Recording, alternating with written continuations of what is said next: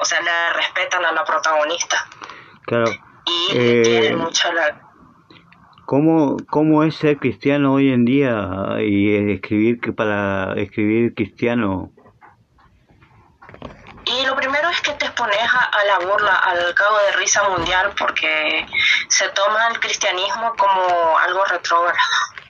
Es una, yo creo que es una mala visión que la gente tiene. Entonces por ahí eh, decir que tu texto es cristiano eh, es una es un mal marketing, tristemente. Eh, si querés llegar a, a mucha gente que ya sea cristiana, puedes escribir que es un, en la sinopsis que es un texto cristiano, pero si quieres llegar al gran público, eh, puedes perder público en realidad porque van a pensar que el texto es retrógrado en sí. Entonces yo creo que la forma de llegar al, a la parte secular de la población, digamos, eh, sería eh, con un caballo de Troya. O sea, venderle un libro como, qué sé yo, como que es un libro más de romance, claro, que es un, un crepúsculo más, qué sé yo, un 50 sombras de Grey más, una cosa así. Claro, Eh, y cuando abren el libro se van a encontrar que es un caballo de Troya y que, ah, te engañamos, hay un cristiano acá adentro. claro, claro, Y que, o sea, que entre con, con mucha delicadeza porque golpear a la puerta de la casa y entrar a la fuerza no es propio de cristianos decentes. ¿Y cómo llegaste vos a esa iglesia? Eh, yo tuve muchos problemas personales y tuve, llegué a intentos de suicidio. Claro, y entonces me llevaron a, a la iglesia con el fin de sanarme de eso, claro, de ayudarme con eso. Claro. Y, eh, fue un proceso muy, muy largo el que tuve que atravesar para volver, para volverme una persona mucho más sana. No solamente necesité ayuda de la iglesia, también necesité ayuda psiquiátrica y psicológica porque mi situación era muy, muy delicada.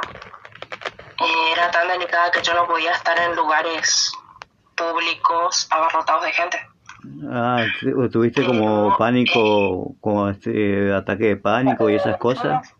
Fobia social, se le conoce así, tuve muchos ataques de pánico. Ah, y así que tuve ayuda médica, pero la ayuda espiritual también yo creo que influyó mucho, claro, porque cuando uno aprende a orar es como que deja cargas. Entonces Claro. fueron mis problemas personales, lo que, como la mayoría de la gente, mis problemas personales me llevaron a, a la iglesia. eh, Catherine, ¿le querés preguntar algo? Solo me pensando que es bastante intrigante mundo que está formando y es bastante lindo. Ajá. Eh, ¿y tú, y, y cómo, cómo, cómo complementas el mito con el cristianismo? Es muy complicado porque si uno se va al cristianismo, como sí mismo lo, lo va a encontrar muy cerrado. Claro, y va a considerar que no sé que podría estar haciendo cometiendo idolatría. Claro, por entonces eso te la, línea es muy fina.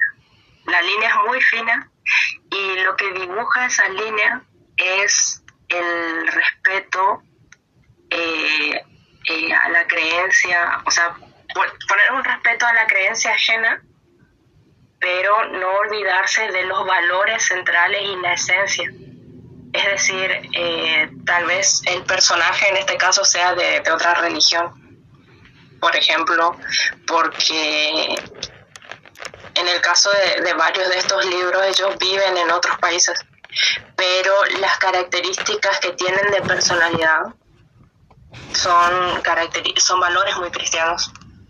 Claro, O sea, pueden tener otras creencias, pero reflejan valores cristianos. Entonces se le da más peso a los valores cristianos que a la mitología que tienen alrededor. claro, te entiendo. Entonces por eso digo que entra, esos valores cristianos entran como un caballo de Troya. No se ven a simple vista. Cuando el que lee va comiendo más la historia y digiriéndola, ahí va descubriendo esos valores cristianos y si le gustan los puede ir adquiriendo. Claro, En el caso de Larga Vida de la Reina hay un personaje